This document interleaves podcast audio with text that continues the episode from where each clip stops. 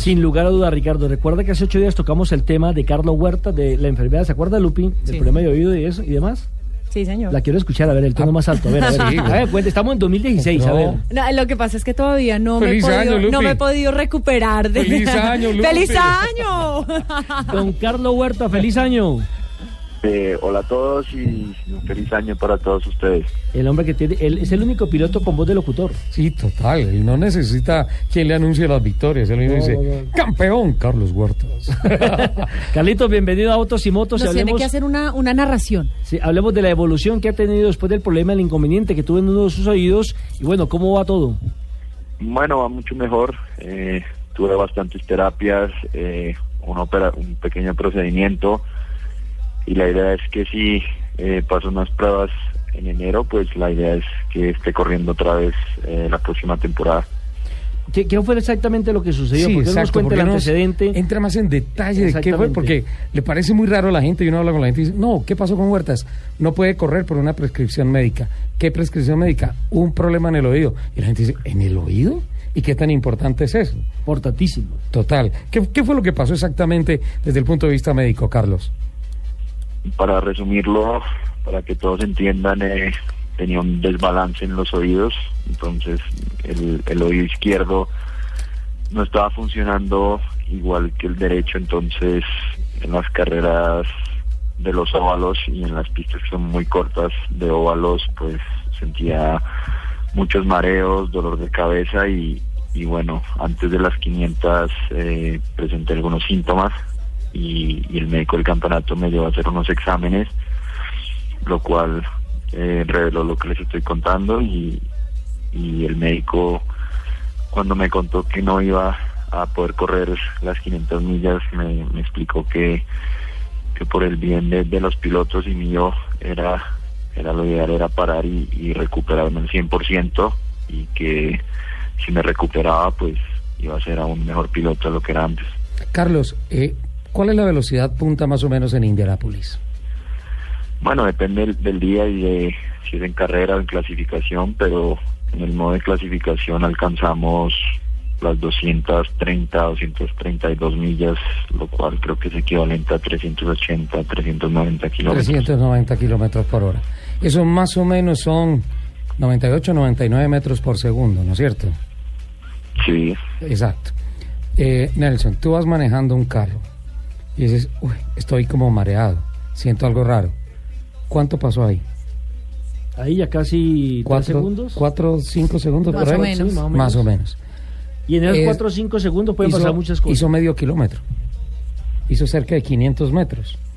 Y, y pues obviamente cuando dice para bienestar de los pilotos, para bien Salud. suyo, salud. Hoy Lupi tiene servida esta mesa Salud, espectacular. Lupi. Lupi, salud, Hay salud, que, Lupi. hay que trabajar, y hay que recuperarse al 100% de este tema. Qué, qué bueno que podamos hacer ese parangón, Carlos, para contarle eh, no solamente a, a- a- los oyentes cuál es la condición médica, sino los parámetros de rendimiento en los cuales se encuentra el campeonato Indy y los pilotos como usted. Bueno, lo, lo que estaba diciendo anteriormente, eh, en las carreras de circuito como tal, no creo que me estuviera afectando mucho, pero obviamente si estoy en mejor condición física o médica, pues ten- tendré mejor rendimiento. Lo, el problema se, se agranda bastante en los óvalos y sobre todo en las pistas que son muy cortas o que tienen mucho peralte. Entonces, eh, no es que estaba muy mareado, pero, pero lo suficiente como para no estar enfocado al 100%. Carlos, y, y a, a hoy, ¿en qué estado se encuentra médicamente hablando? Bueno, es difícil saber porque tuve un, pequeño procedimiento y, y hace ya tres semanas volví al gimnasio, empecé a entrenar, a prepararme, pero me debo sentir mucho mejor. Eh, esa es la idea de las del procedimiento y también de las terapias que me, que me dieron en Indianápolis y, y el porcentaje como tal lo sabré eh, a mediados o a finales de enero. Eh, ese- eh, perdón, ¿es el derecho o el izquierdo el problema? En el izquierdo. O sea que por ahí es donde le habla a su mamá. Claro que ella es la que lo regaña, ¿sí o no, Carlos? Don Carlos, le en ofrezco, cuando me regaña un poco, Y, y por el derecho le habla a la novia. por le ofrezco- supuesto. le, le ofrezco disculpas por ese comentario. Eh, 2016 vamos a tratar de hacer periodismo serio. este No, año. Carlos, Carlos sabe que se lo digo con cariño, tengo la, la posibilidad de conocer a Carlos un poco más, de pronto lo de ustedes y a su señora madre, que quizás es la hincha número uno que tiene, la fan número uno que tiene Carlos, Sí, en total. esto del automovilismo. Y la que más sufre también. Que hay sin duda alguna el sufrimiento de las mamás detrás de la pared, muchas de ellas a veces escuchando los radios de comunicaciones. Eso, de verdad, deberíamos hacer un día un programa dedicado a, a- a ellas porque además son parte fundamental. Además hay mamás que no ven la carrera, que le dan la espalda a la pista de los nervios. Rezan y se ponen a rezar. Exactamente. Entonces, sí. Y no van la carrera y si el hijo no gana, entonces sí van al pit a regañarlo. ¿Qué pasó?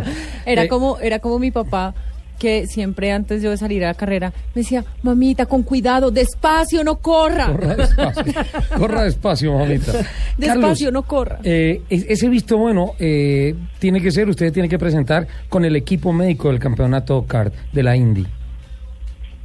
Sí, eh, ellos están al tanto de todos eh, mis procedimientos, de mis terapias y en Indianápolis pues hay un centro eh, médico especializado en, estos temas y, y bueno, tendré las pruebas y, y bueno, después de eso se decidirá qué es, qué es lo mejor.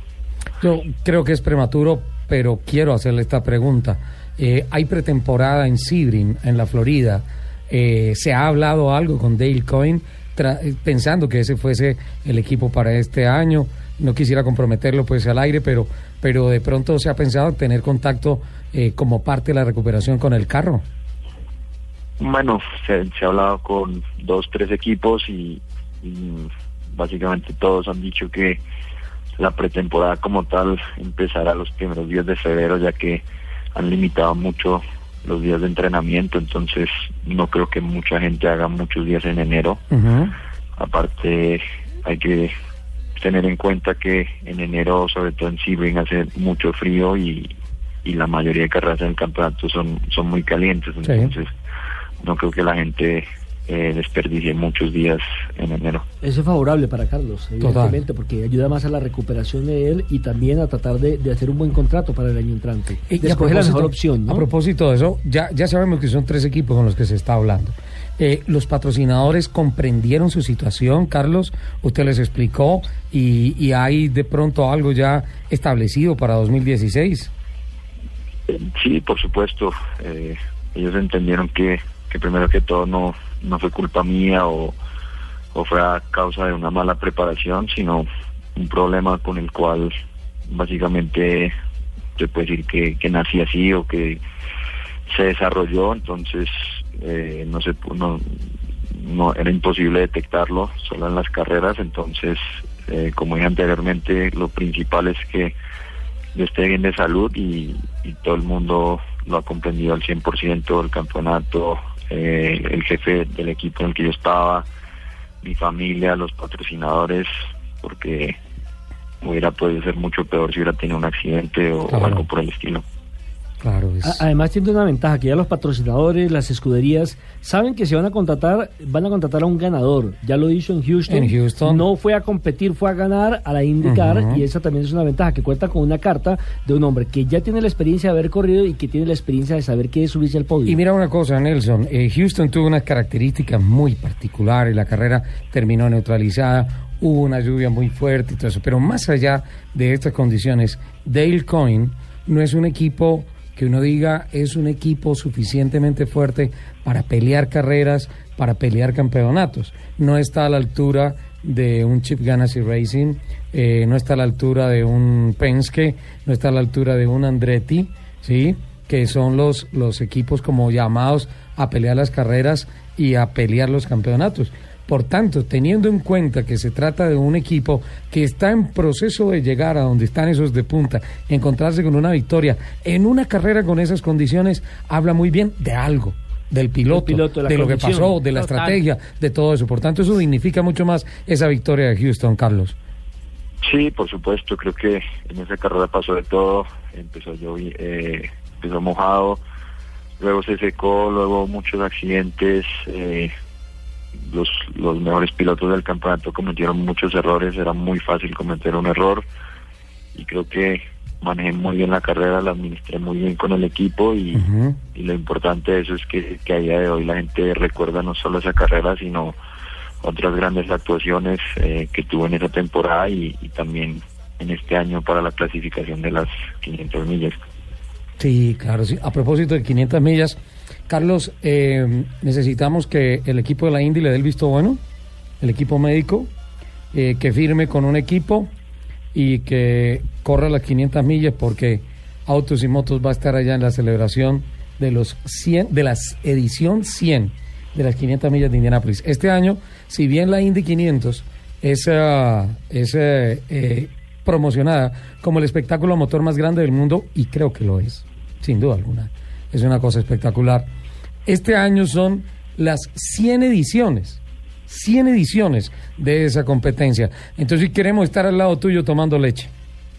Uy, ojalá que sea así. Eh, obviamente Indianapolis tiene mucha tradición y, y, este año yo creo que va a ser muy, muy grande porque, como ustedes ya comentaron, pues es la edición número 100 y, y obviamente todo el mundo va a querer eh, ganar esa, esa carrera histórica y, y bueno, sería un placer verlos a todos ustedes allá.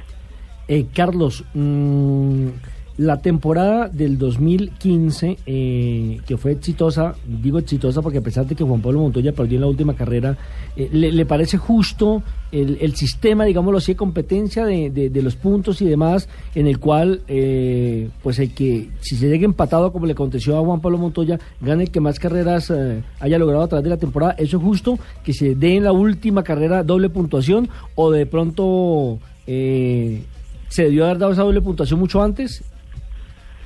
Bueno, yo creo que sí, que si le preguntan al campeón va a decir que fue una excelente idea, pero, pero en general yo creo que es un poco injusto que cualquier carrera tenga doble puntaje porque eh, ya es cuestión de suerte. Si, si el ganador sí. de esa carrera, pues obviamente suma doble puntaje y, y si uno tiene un mal fin de semana en esa carrera que es doble puntaje, pues eh, se pierden muchos puntos. Y, pero, pero Carlos, pero, yo al margen de la suerte, yo le daría doble puntaje a la Indy 500.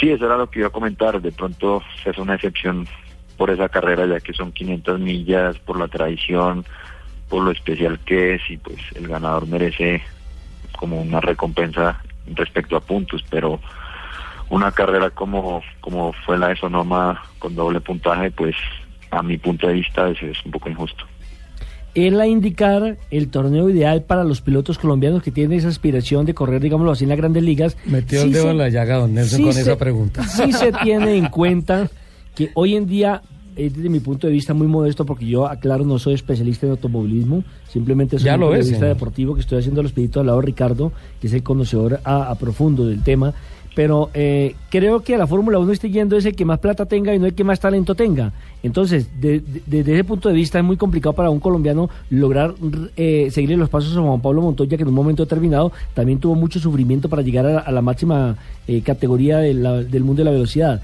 Entonces, yo veo que la eh, IndyCar podría ser, digámoslo así, la fórmula de salvación para los colombianos.